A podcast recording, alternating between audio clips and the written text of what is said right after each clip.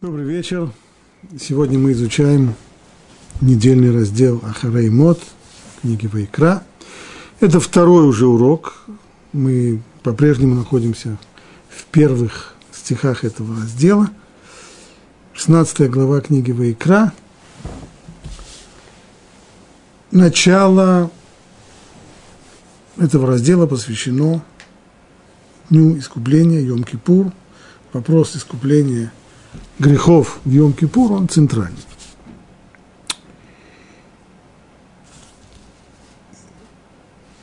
Тора подробно описывает, каков порядок служения первосвященника в Йом-Кипур. И вот в пятом стихе, начиная с пятого стиха, там есть отрывок, который посвящен э, Цир Лазазель, козлу отпущения. Мы уже говорили об этом отрывке и объясняли его достаточно подробно на предыдущем уроке. А сегодня я хочу вернуться снова к этому отрывку для того, чтобы изучить комментарии Рамбана к ним. Так, что же там написано? А от общины сынов Израиля пусть возьмет он двух козлов в жертву за грех и одного барана во всесожжение. Так, два козла и один баран. Баран – всесожжение, а козлы, вроде как, на первый взгляд сказано, что здесь оба эти козла, они идут как очистительная жертва. Но в дальнейшем выясняется, что все не так просто. Дальше сказано так. И возьмет он двух козлов, поставит их перед Богом у входа в шатер собрания, входа в храм. И возложит Арон на обоих козлов жребий.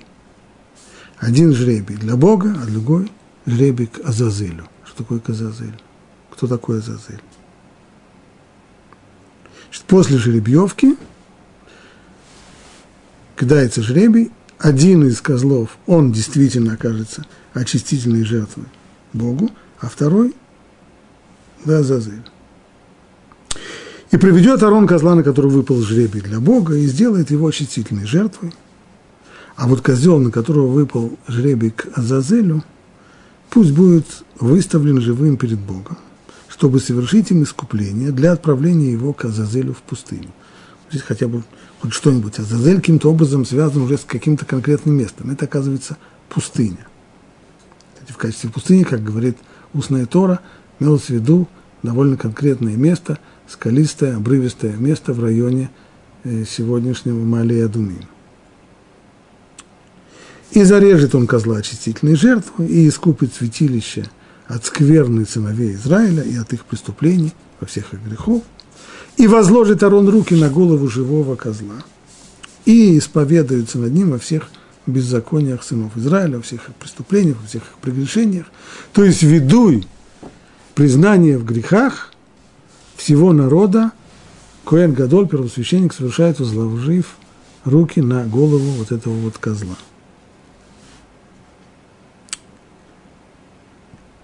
И после этого, и отошлет он с нарочным в пустыню. Этого козла не зарезают в жертву. Вместе с нарочным он отправляется в пустыню и понесет козел на себе все беззакония в страну обрывов и отправит он козла в пустыню. Бы получается картина такая, что все эти грехи нагружаются на голову этого козла, с тех пор этот козел имеет название козел отпущения – и он на себе уносит все эти грехи подальше в пустыню. А что там ждет его в пустыне? Там говорит устная Тора, что нарочный должен был его сбросить с утеса, и на этом кончалась э, вот эта вот фаза искупления грехов в Йом-Кипур. Сложность, которую представляет этот отрывок. Прежде всего, непонятно, что такое Азазель. Но дело еще не только в этом. На первый взгляд, есть в этом отрывке нечто, что пробуждает дискомфорт. Вроде бы приводится жертва, одна жертва, жеребьевка, одна жертва Богу, одна какому-то Азазелю. И что-то там такое в пустыне. Это пахнет, как будто бы приносится жертва каким-то таким темным силам, что-то такое, что противостоит, с другой стороны, вот это Всевышнему, А это вот, э, как такое может быть? В Торе существуют совершенно очень строгие запреты, ограничения, строгие запреты на какое бы то ни было служение, кому бы то ни было, кроме Всевышнего. Даже его ангелам ни в коем случае самым строгим образом запрещается служить, направлять молитвы, обращаться. Как это все понять? Что это все означает? Ну, кто же такой Азазель? Раши. Раши объясняет, Азазель – это высокий горный утес.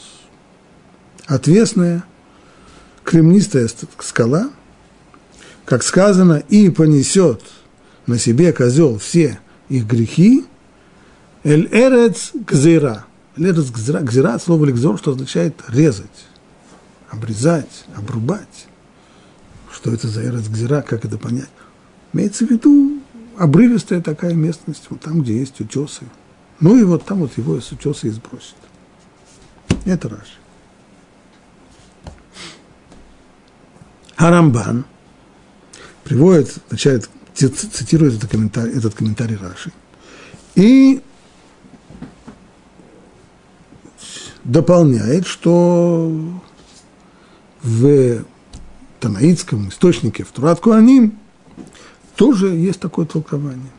Там сказано Зазелю имеется в виду к отвесному горному утесу. Может быть, имеется в виду в населенном месте, а что будет, если у нас где-нибудь будет какой-нибудь, отвесная какая-нибудь стена в, в населенном пункте?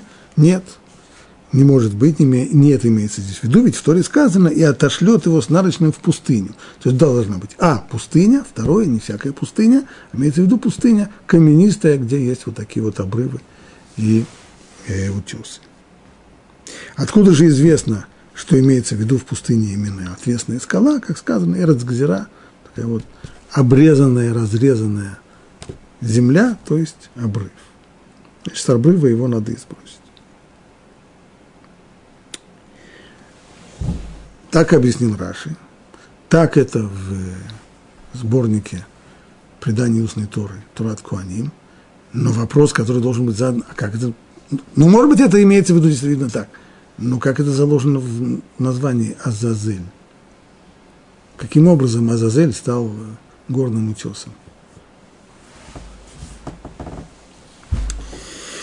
Продолжает Рамбан в соответствии с этими объяснениями. Азазель является производным от слова «оз». «Оз» означает сила, крепость, мощь. Что-нибудь, что созвучно, что близко к, скале. Но это только «עוז». Здесь «азазель». Здесь, говорит Рамбан, мы знаем, есть у нас принцип такой в святом языке, когда есть корень из двух букв, а вторая буква удваивается, как в данном случае буква «зайн» удваиваются азаз, то это только придает дополнительную мощь и силе тому, что вложено в первых двух буквах. То есть усиление того корня, который дан здесь. Коли корень сам по себе означает сила, мощь, то здесь это не просто мощь, а это совсем уже что-то такое могучее, мощное. Вот это вот могучее, мощное, это есть, имеется в виду вот такой вот могучий утес. И с этого могучего утеса надо было сбросить козла отпущения. Так Рамбан объяснил комментарий Раши. Теперь он обращается к комментарию другого своего великого предшественника, Раби Авраам Ибн Эзра. А Ибн Эзра комментирует так. Раби Шимуэль объясняет, что хотя только относительно козла, приносимого в грехочистительную жертву, написано, что он для Бога, тем не менее козел отпущения, он тоже для Бога. То есть, прежде всего, Ибн Эзра хочет выбить из головы людей, чтобы не подумали ни в коем случае, что есть здесь жребий, который решает в это Богу, а это черту с рогами. Такого нет. Хотя написано только про одного из них, что на одного из них выпадает жребий для Бога, но имеется в виду, что второй он тоже для Бога. Козел отпущения, он тоже для Бога. Говорит Рамбан, не очень понятно.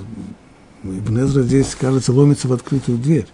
Почему, нужно так, почему ему так важно объяснять, что второй козел он тоже для Бога? Разве второй козел это жертвоприношение? Если бы это было жертвоприношение, то, конечно, нужно было бы доказать и показать, и, и объяснить, и разъяснить, что жертвоприношение может быть только Всевышнему. Больше никому ни в коем случае не дай Бог. Но ведь этот козел отпущения, это же не жертва. Разве его, разве с ним делают то, что делают с жертвами? Разве его кто-то э, режет в жертву? Чего подобного. Он просто, он стоит до некоторого времени, остается храме, затем ему повязывают красную э, ленточку, тесемочку и отсылают его с нарочным в, в сторону Малея Думим, где сбрасываются утесы. Вот и все, какая-то жертва. Так он пишет. Но в этом объяснении нет никакой необходимости. Это как козел отпущения, это же не жертвоприношение. Ведь его же не зарезают. Нет такой жертвы, которую, которую не зарезают. А если, ну а что же это тогда такое? А если ты сможешь постичь тайну, скрытую за словом Азазель, ты проникнешь в смысл этой заповеди и узнаешь его настоящее имя. Продолжает Ибн Эзра, ты хочешь знать, что это? Это не жертва. Это нечто другое. А что это такое нечто другое? А это тайна.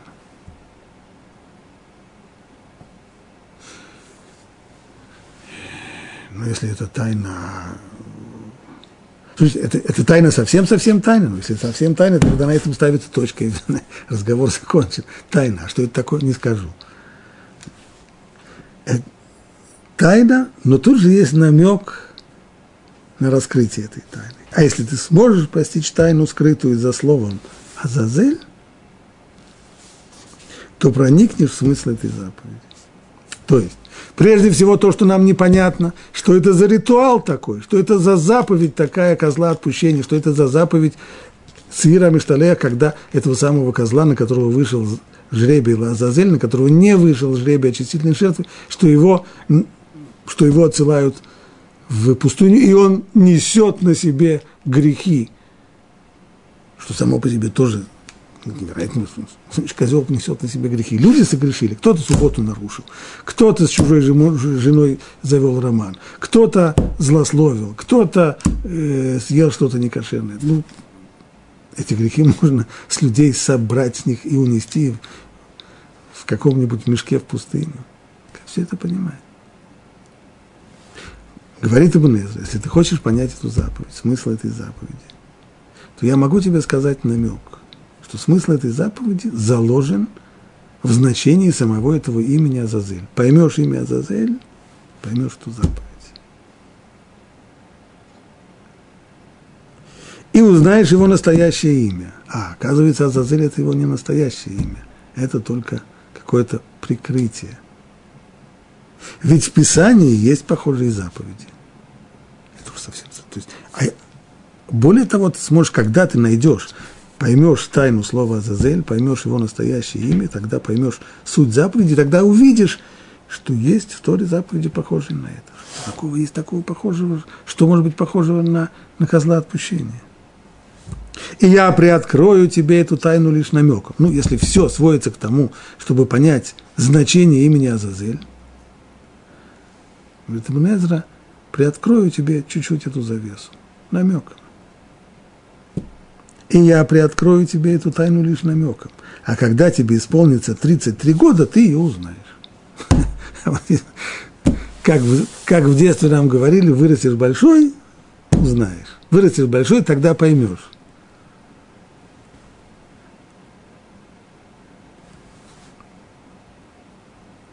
Как это понять?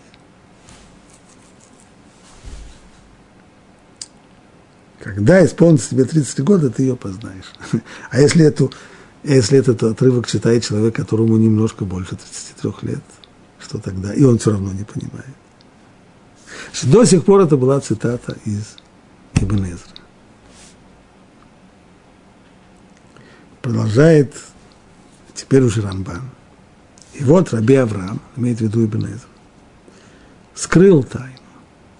А я, подобно сплетнику, разглашу ее.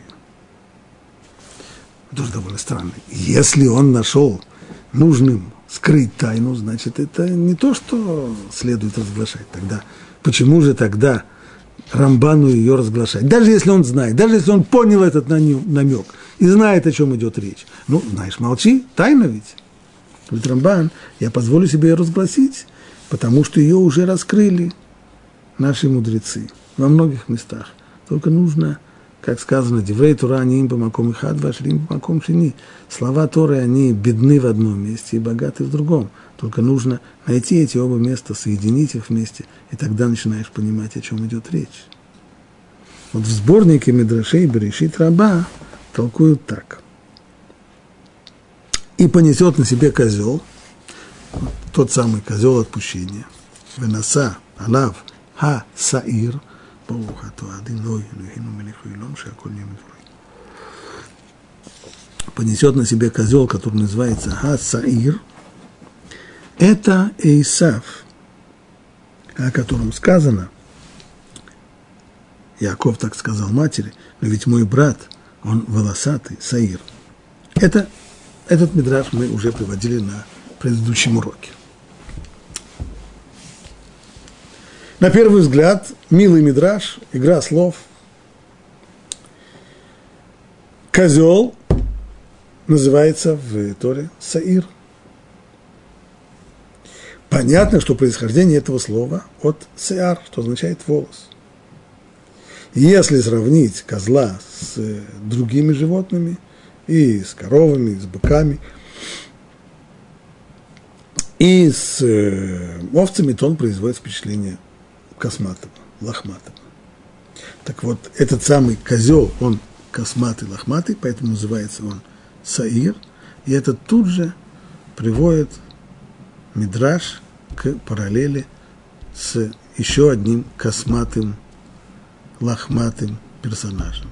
Это Исав, о котором было сказано, что и родился он, он даже родился волосатым, не так, как рождаются все остальные дети, да и в дальнейшем так Яков его характеризует. Когда Ривка, когда мать Якова требует от него, чтобы он отправился к отцу, принес ему кушание и получил у отца благословение вместо Исава, Яков объясняет, что этот маскарад ничему не поможет, потому что даже если он будет выдавать себя за Исава, и отец его не увидит, ибо отец, у него слабое зрение, глаза его не видят, но поскольку он его может ощупать, то тут же сразу обман выяснится, ибо Эйсав, он Саир, он человек волосатый, а он Яков, Иш, Халак, а он гладкий, поэтому не имеет смысла. Итак, Исав назван Саир, козел отпущения назван Саир, стало быть, то, что говорит Тора, что все грехи понесет на себе кто? Оказывается, понесет на себе Исав.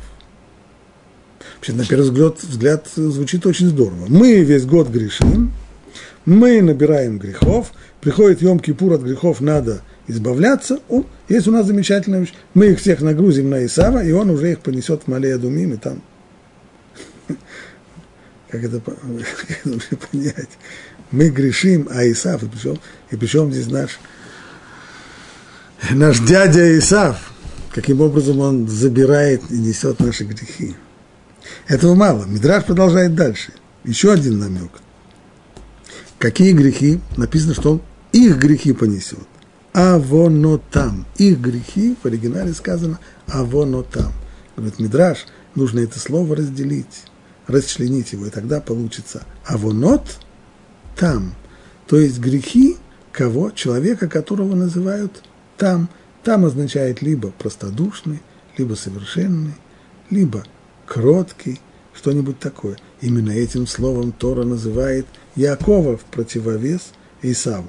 Про Исава сказано, что он Иш Цаец, Иш Саде, это человек, человек охоты, он охотник, хитрец, человек, который в поле, а Яков Иш там, он человек – простодушный. В отличие от хитруги охотника Исава, Яков человек простодушный, Йошев Уалим. Он сидит в шатрах.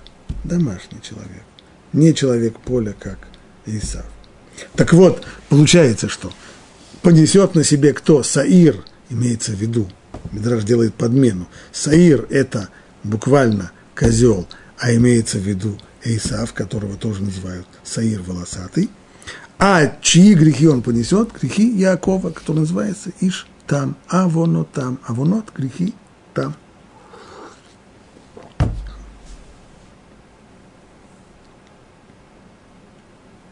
Продолжает Рамбан. И вот Раби Яков, э, Раби Авраам, то есть Ибн Эзра, намекнул тебе, что ты постигнешь вот эту тайну, тайну козла отпущения, когда доби... там было написано, когда тебе исполнится 33 года. Рамбан нет, он не это имел в виду. Когда доберешься до строки, и чтобы не резали они больше жертв демонам, лысаирим. Что имеется в виду?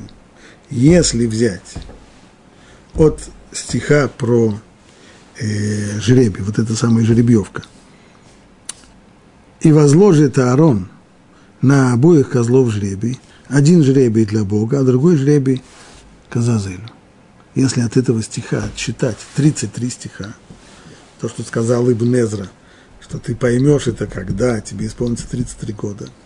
Понимает Рамбан, что нужно отчитать 33 стиха. И тогда мы попадаем на стих о том, где Тора говорит, что вот только чтобы сыны Израиля более не приносили жертв демонам, которые они до сих пор, как они это до сих пор делали. Как называются там эти демоны? Саирим. Тоже волосатые, лохматые, либо козлы. Стало быть, вот именно в этом слове «саир» в нем все и заложено. А, а, этим словом «саир» называется Исав. Вот как объясняет Рамбан намек, данный Ибн для того, чтобы разгадать тайну, что такое Азазель.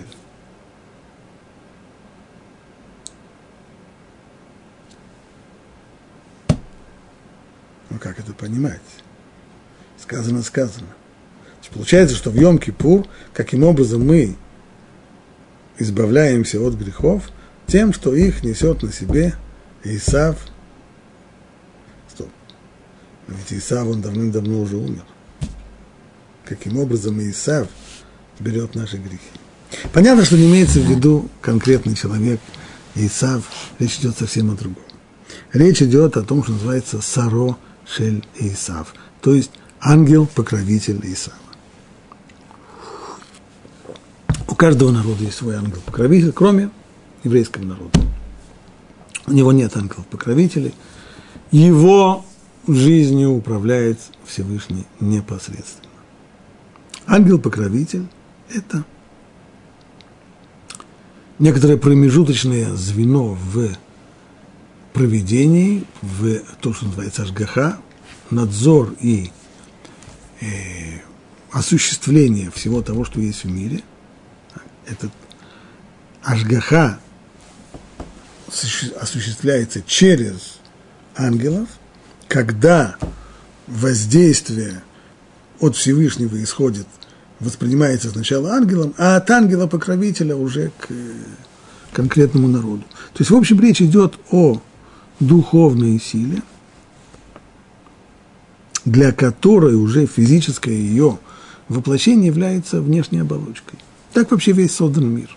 Все, что есть в мире, мы знаем, мы знакомимся и мы контактируем с физической оболочкой вещей, предметов и так далее, а за ними стоит внутренний стержень. И внутренний стержень этот духовный. Так же и с народами. Коли есть понятие народ, то есть и духовный вот такой вот корень у каждого народа. То, что называют мудрецы ангел-покровитель. Что нам известно про ангела-покровителя Исава?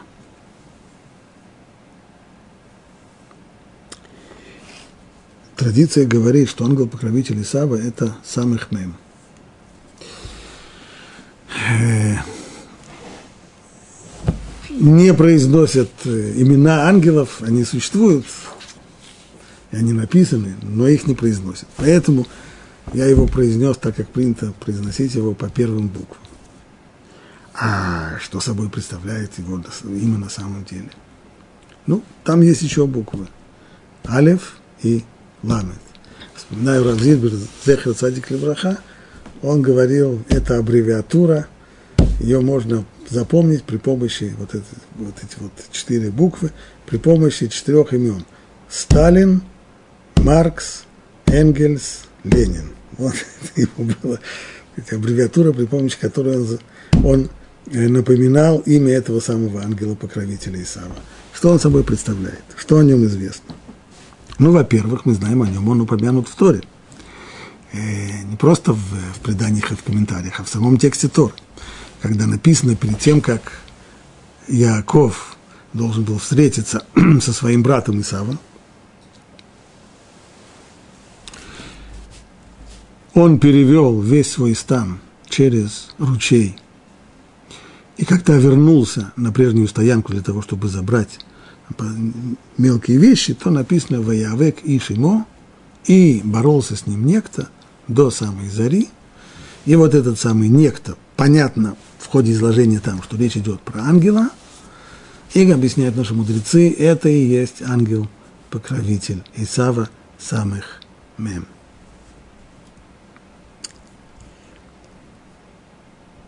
В Талмуде о нем, об этом самых мем, сказано так. Ху сатан, ху у яйцерара, ху сатан, ху малах амавет. И все это вот один в трех ипостасях. Он же, он есть яйцерара,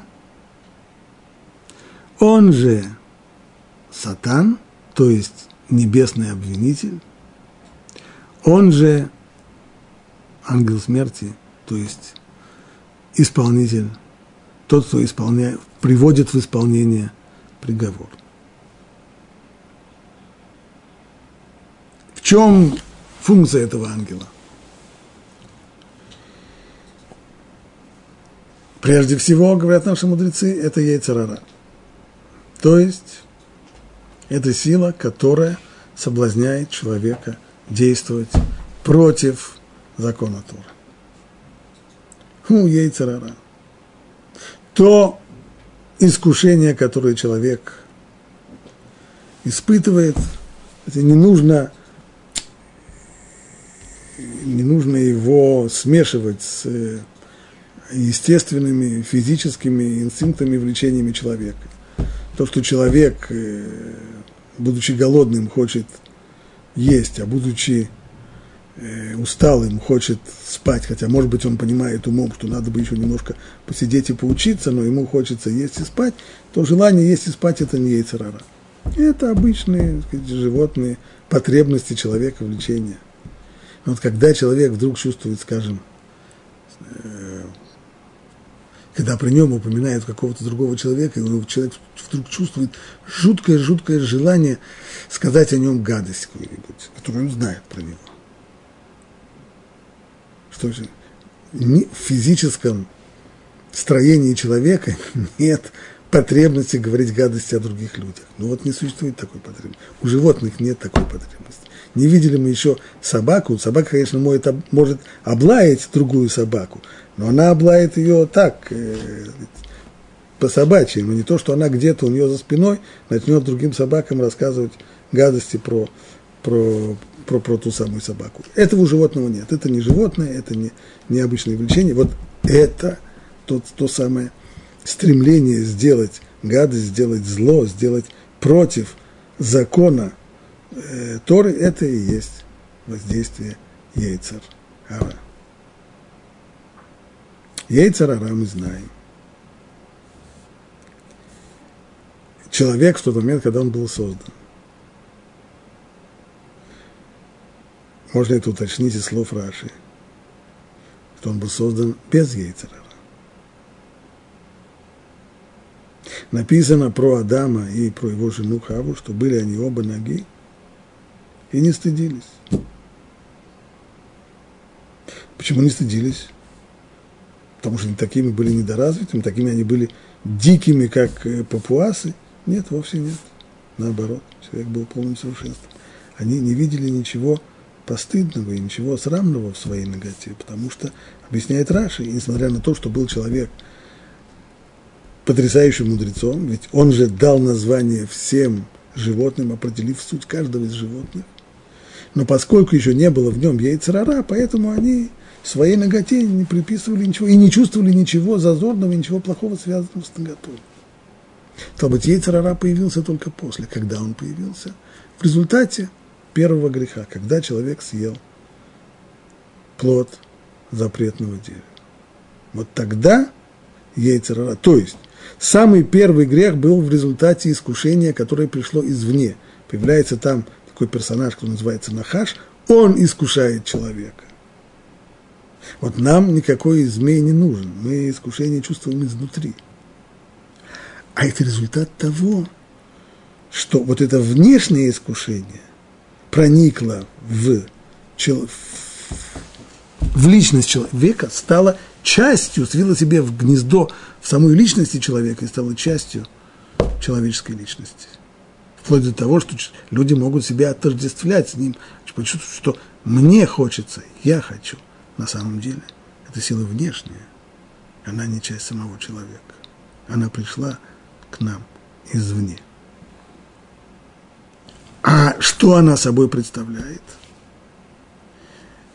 Если говорить на уровне, может быть, на самых разных уровнях описывая и объясняя суть яйцерара, но на уровне ангелов, это то, что говорит Талмуд. У яйцерара, у сатан. Это тот же самый самых мем, в самой его первой ипостаси, он искушение.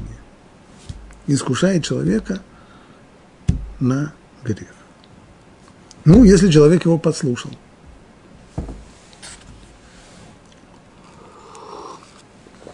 Тогда самых мем меняет свое обличие, и тогда он пристает как сатан. Кто такой сатан? Речь не идет про черта с рогами, который стыдливо прячет хвост в брюки. Сатан упомянут в книге Иова.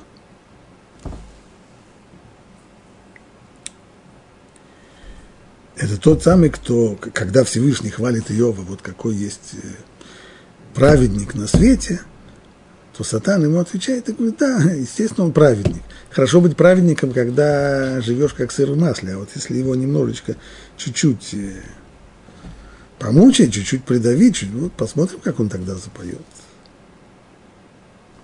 То есть Сатан – это тот, кто дан, как прокурор, как обвинитель, который обвиняет человека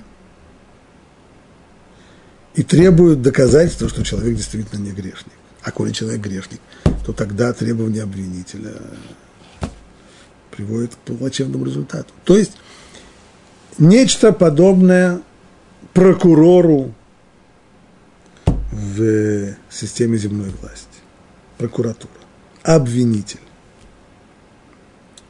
Он же сам подбил человека на грех, и он же сам теперь его сдал, наябедничал на него, обвинил его. Ну и если человек заслуживает наказания, тогда он же, тот же самый самый хмем, является силой наказующей. У Малах Амавит. Он ангел смерти. Так или иначе, в любом случае, все, что нам здесь понятно, это то, что этот самый хмем – это внешняя сила. Это не сам человек. Пусть человек по ошибке отождествляет себя с яйцерара, он не чувствует, что яйцер его искушает и подбивает. Он чувствует, что ему хочется это сделать. Но это его ошибка. Это его заблуждение. На самом деле сила-то это внешняя. А он кто сам? А он там. Там означает полный, цельный, беспорочный, простодушный И то, что сказано в этом стихе, в Йом-Кипур, почему в Йом-Кипур может быть искупление грехов? Потому что в Йом-Кипур грехи переходят, мы накладываем эти грехи на Саир, на кто такой Саир Эйсав, что имеется в виду, да не сам Эйсав, а его ангел-покровитель, самых Мем. Он, Ху, тот самый, который ей царара, он сатан, у Малахамавит, он виноват в наших грехах. Ему мы отдаем все грехи, иди их и понеси в пустыню. Возвращаемся. В этом, собственно говоря, наша надежда на искупление. Ибо если бы грех был чем-то, был частью нас самих, если бы грех стал неотъемлемой частью человеческой личности, то как можно простить, как можно искупить этот грех? Грех тогда искупить можно только гибелью самого человека, самого грешника. Но Йом-Кипур же не на то нацелен. Йом-Кипур нацелен на то, чтобы человек-то остался, а грех бы ушел. А это только через понимание того, что грех – вещь внешняя, наносная. Ее принес нам Ейцерара. Пусть все забирает и уходит. Значит, все это понимание, конечно, очень-очень далеко от того, что упомянул Ибн Эзра со слов Раби Шмуэль, который видел бы здесь э, что-то, нечто наподобие жертвоприношения э, каким-то там, и поэтому нужно было объяснять, что, не дай бог, не, не жертвоприношение каким-то силам, а это совсем другое. Вместе с тем, вместе с тем, есть в литературе так, упоминание, что козел отпущения – это шохад на сатан, что это как бы взятка сатану, этому самому самых мем. Как это понять? В сказано так. Вот только смотрите, какой почет оказывается Азазелю. Видели ли где-нибудь раба, который делит что-то по жребию со своим господином. Разбивает такого, чтобы господин производит своего раба, скажет ему, ну, давай бросай монетку, сейчас посмотрим, что тебе, что мне. Раб получает объедки с э, хозяйского стола, а не то, что э, хозяин с ним э, кидает монетку. Обычно раб получает то, что ему дает господин. А как же здесь? Но поскольку сам их мем готов в этот день оклеветать сынов Израиля, к чему стремится сам их мем в этот день? Он э, обвинитель, он прокурор, ему, ему хочется обвинять.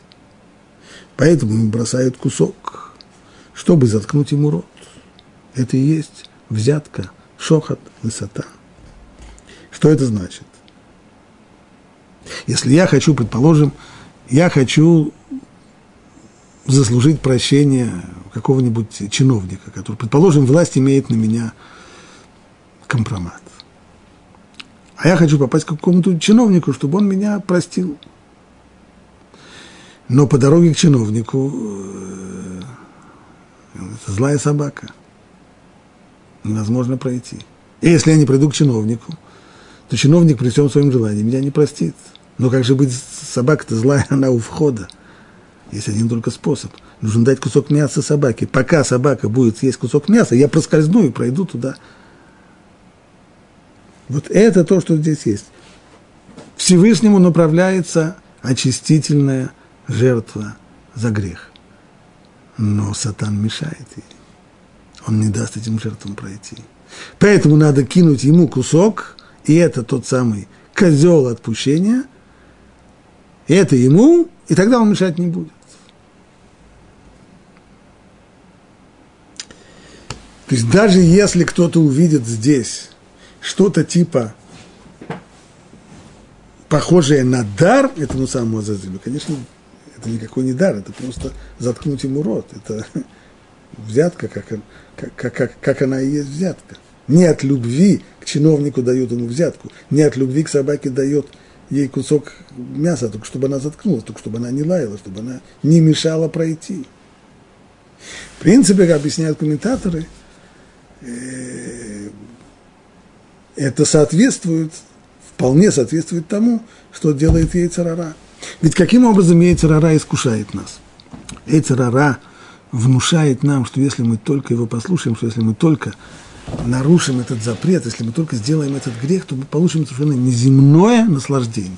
Просто что-то а, неописуемое. Врет, конечно, потому что наслаждения либо вообще не будет, либо будет достаточно грубое, пошлое. Ну, совсем не то, что он описывал. Совсем не те, совсем не те картины упоительного счастья, которые нарисовал в нашей фантазии. Ну, именно так обходится и с ним. Ему тоже кусают, кусают, кидают кусок мяса, как шоха для сатан, как только взятку. И, и не больше того.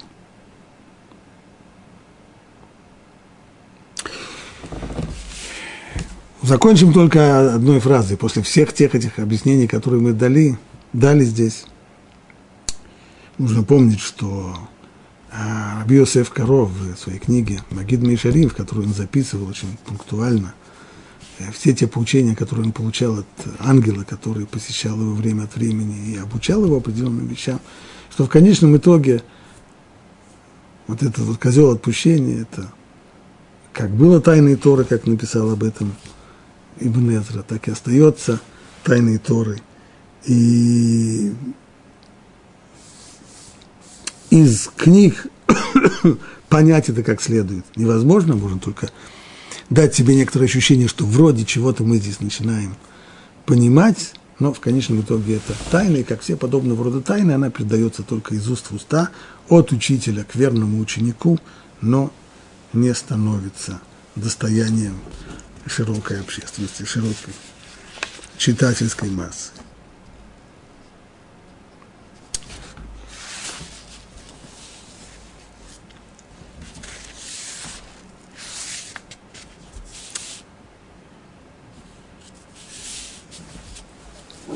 Перейдем к еще одному аспекту искупления грехов в Йом-Кипур. Написано в 30 стихе, «Ибо в этот день искупят вас, чтобы сделать вас чистыми, от всех ваших грехов перед Богом вы очиститесь». Эм, Мишна в талмудическом трактате Йома говорит так. Грех против Бога – Йом-Кипур искупает. Но грех против ближнего не искупает. Пока виновный не умиротворит, не умилостивит своего ближнего. То есть пока между ними не будет примирения. И так толковал этот стих Рабель Азар бен Азария. От всех ваших грехов перед Богом вы очиститесь. Грех против Бога Йом-Кипур искупает. Но грех против ближнего не искупает, пока виновный не умилостивит ближнего, не умиротворит своего ближнего. Сказал Раби Акива, продолжает там Мишна, сказал Раби Акива, блажен ты, Израиль, перед кем вы очищаетесь, кто очищает вас? Отец ваш небесный, ибо сказано, окроплю вас чистую водою, и вы очиститесь. И еще сказано, Господь микве для Израиля, и как микве очищает осквернившихся, так и Бог очищает Израиль. Мишна. Значит, по тому, как учил этот стих Раби Лазар бен следует читать его так. От всех ваших грехов перед Богом вы очиститесь. Есть очищение в Йом-Кипур, да, ибо в этот день искупит вас, чтобы сделать вас чистыми. От чего чистыми? От всех ваших грехов перед Богом. Но не больше того. А если кто-то согрешил перед человеком, если кто-то украл, обсчитал, обманул, оболгал, сказал про него лашонара, распустил про него сплетню, обидел и так далее, Йом-Кипур ему как мертвому припарке. Не поможет до тех пор, пока не помирится с тем, кого он обидел. То есть вся, все то, что мы учили, что служение первосвященника, выйцу Мош Ильем, то есть сам, сама суть дня Йом-Кипур помогает только нарушением по отношению к Богу. Нарушенная суббота, некошерная пища, нескромное поведение и так далее. Но не грехов в области а, э, отношений между людьми. То, что мешает комментаторам вот в этой Мишне, это что, собственно говоря, нового привнес, привносит Мишна, когда упоминает толкование Рабиля Азар Назария? Все уже сказано. Я еще раз зачитаю Мишну. Грехи против Бога Йом-Кипур искупают, но грех против ближнего не искупает, пока виновный не умиротворит своего ближнего. Так уже говорит Танакама, первый учитель. Продолжает Мишна, так толковал этот стих Рабиль Азар бен Азари. От всех ваших грехов перед Богом вы очиститесь. Грех, перед Бог, грех против Бога Йом-Кипур искупает, но грех против ближнего не искупает. Ну, да все уже и так сказано. Что он прибавляет, уже это сказано. И для чего в дальнейшем сказано Раби Акива? Сказал Раби Акива, блажен ты Израиль, перед кем вы очищаетесь, кто очищает вас, Отец ваш Небесный. А это что? Может быть, Раби Лазар бен Азария сказал так, в принципе, закон сказан в начале Мишны. То есть Тана Кама, первый учитель, говорит закон. Закон таков, что грехи по отношению к людям Йом-Кипур не искупает, не прощает. А Раби Лазан бен Азария приводит тому доказательства из самого текста Тора, из нашего стиха. Хорошо было бы объяснить так, но невозможно. Почему? Потому что для того, такого построения в Мишне есть стандартная форма. После того, как высказывается закон, нужно было бы сказать «Ом Рабили Азар бен Азария Минайн», сказал Рабили Азар бен Азария, а откуда мы это учили? А из того, что сказано, из всех ваших грехов перед Богом. Но так не сказано. Раби Лазар бен Азария, говорит, толкует этот стих и снова повторяет этот закон. Грех против Бога Йом Кипур искупает, а грех против ближнего не искупает. Пока, пока виновный не, не помирится с обиженным. Ну, так это уже сказано раньше. И совсем не ясно, как это Раби Акива. Для чего здесь? Ясно, что он говорит, не ясно, для чего это здесь. Один из комментаторов Эль Яков, Ариф, то есть а, не, не, не Риф э, Аллахот, а э, Раби Йосеф Пинто. Он пишет здесь э, то, что принято называть хидуш, то есть э, совершенно неожиданную вещь. Я зачитаю то, что он пишет. По моему скромному разумению, Раби Лазан Беразария вывел из текста Писания, что грехи по отношению к Богу Йом-Кипур искупает только в случае, если за человеком не числится преступление к ближнему. Во как. Это не то, что есть две группы грехов. Значит, грехи, так, нарушенную субботу Йом-Кипур искупает. А Лашонара, злословие, нет. Пока не помирится. Нет.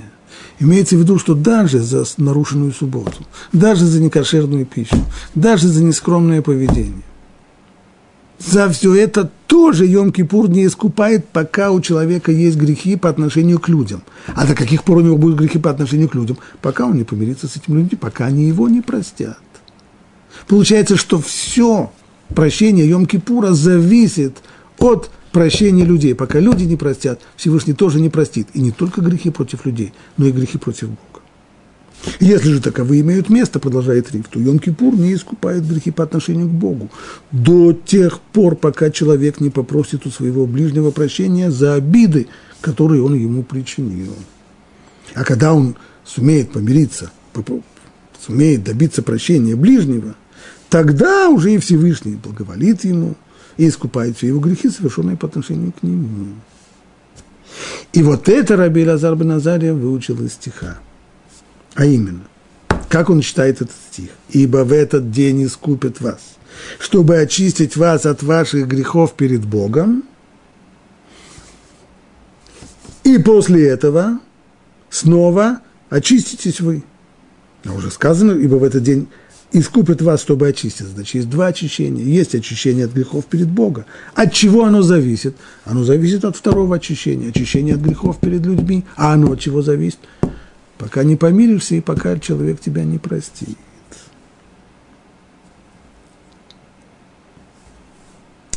То есть, пер, первое вот это вот искупление, очищение от грехов, оно только при условии того, что вы сами – Бог вас очистит при условии, что вы, люди, сами очиститесь от грехов перед другими людьми. Как? Заслужив их прощение. Так это толковал Раби Лазар бен Азаря. Теперь поднять на Раби Акива. Раби Акива спорит с Раби Лазар бен Азарем именно по поводу этого стиха. Не так нужно понимать этот стих. То, что ты понимаешь, он говорит от всех ваших грехов перед Богом, вот это вот странное выражение «грехи перед Богом», это не значит, что имеется в виду грехи за э, э, провинность, грехи по отношению к Богу, то есть э, запреты типа э, нарушения субботы и некошерной пищи. Нет, имеется здесь совсем другое, говорит Раби, Лазар, Раби Акива. Не это. Имеется в виду, чтобы ты понял, что ты, чтобы смел себе вбить в голову, что ты чистишься, очищаешься от грехов перед Богом. Ашри, счастлив ты, Израиль. Ты подумай, перед кем ты чистишься. Перед кем ты чистишься? Грязный, вонючий, противный. Ты чистишься прямо перед Богом. Вот насколько его любовь к тебе, как я помню, объяснял это один из моих учителей, Довид Элиях, захрунули враха. Если ребенок напачкался, ему нужно поменять пеленку. Просить сделать это чужих людей неприятно. Человеку противно менять грязные пеленки чужому ребенку. Ну, если это его мама или его папа, за милую душу, запросто, запросто поменяет пеленку, помоет ему попу, и все будет хорошо. Почему? Потому что это его ребенок. Точно так же здесь, сказано в святых книжках, что когда человека нужно очистить от грехов, то вонь от его грехов разносится по всем высшим мирам. Настолько это отвратительная вещь, что ни один ангел не в состоянии приблизиться к человеку, от, кто может его вымыть, кто может его очистить от скверных грехов. Только Всевышний. Точно подобно тому, как родители, как мама с папой могут поменять пеленку ребенку. Это то, что говорит Раби Лазар бен Азарья. Не, не, извиняюсь, это то, что говорит Раби Акива. Не то, как понял эти слова Раби Лазар бен Азария от всех ваших грехов перед Богом. Нет, от всех ваших грехов вы очищаетесь. Как вы очищаетесь? Перед Богом. Именно в, результ... именно в силу того, что вы настолько любимы Богом, именно в силу того, что вы ему как родные дети, только благодаря этому он может вас очистить от всей, всей вашей грязи, от всей вашей дряни. Это Раби Акива. Но Раби Лазар бен Азария считает, что имеется здесь в виду грехи перед Богом, то есть грехи типа нарушения субботы, некошерной пищи, нарушения праздников и так далее. В отличие от грехов по отношению к людям. Так писал Риф. Нужно сказать, что не все с ним согласны, точнее, почти все с ним не согласны. Не может такого быть, пишут большинство авторов, чтобы искупление грехов по отношению к Богу зависело от искупления грехов по отношению к человеку. Это отдельно, это отдельно. То, что человек нарушил субботу, и он в этом э, сокрушается и сожалеет, он достоин прощения. А то, что он нагрубил и, обидел какого-то человека – или осрамил его. Это отдельно. Но не может быть так, что пока обиженный человек не простил его за обиду, что человеку не искупается его нарушение субботы. А как же тогда понять то, что здесь написано? Объясняет это ряд авторов. Один из самых известных, который написал, это Ахидо, Бихаим Йосиф Довид Азулай. Пишет он так. В каждой заповеди – Бейн Адам Лахевро, заповеди мы их, те заповеди, которые мы называем заповеди между людьми. Бейн Адам Лахевро, по отношению к людям. Это известные нам запреты. Нельзя говорить лашонара, нельзя клеветать на человека, нельзя сплетничать про него, нельзя его срамить, нельзя его обижать, нельзя красть у него, нельзя обманывать его. А почему нельзя? Потому что мы хотим быть э, вежливыми, воспитанными людьми. Не в этом дело. Потому что Бог велел. Стало быть, в каждом, в каждой заповеди по отношению к людям есть два аспекта. Первый аспект – это вред, нанесенный человеку, будь то ущерб материальный, будь то ущерб моральный, потеря имущества, либо потеря доброго имени, либо обида, либо стыд. Это конкретный ущерб, нанесенный человеку. Но есть в этом второй аспект. Это нарушение воли Бога, нарушение его приказа. Бог сказал не говорить, не злословить, не сплетничать, не обижать, не обманывать, не воровать. Стал быть, человек, который нарушил эту заповедь, он сделал две гадости. Так вот, здесь вот работает это правило. А именно, пока не помирился с обиженным человеком, и пока он тебя не простил, то и второй вот этот аспект в этой заповеди, аспект нарушения воли Бога, он тоже не прощается. То есть можно было бы сказать, ну, я уже раскаялся, я очень-очень сожалею, что я так сделал. Только что обиженный человек меня еще не простил. Так, может быть, сделаем так. Обиженный человек тоже меня не простил, его долю, мы сказали, что в заповеди есть два аспекта, его доля, она мне не прощается. Ну, по крайней мере, то, что я сожалею о том, что я нарушил э, волю Бога, это мне можно простить? Нет, нельзя. Пока обиженный не простит. Тогда и доля Всевышнего тоже не прощается. Но это только в этих заповедях. Это не имеет никакого отношения к заповеди субботы, и, и, и, к кошерной пище, и к скромному поведению и так далее, так далее. Там их искупление за грехи в этих вопросах никак не зависит от отношений между людьми. Так учат это, эти, э, этот стих большинство комментаторов не так, как писал Ариф.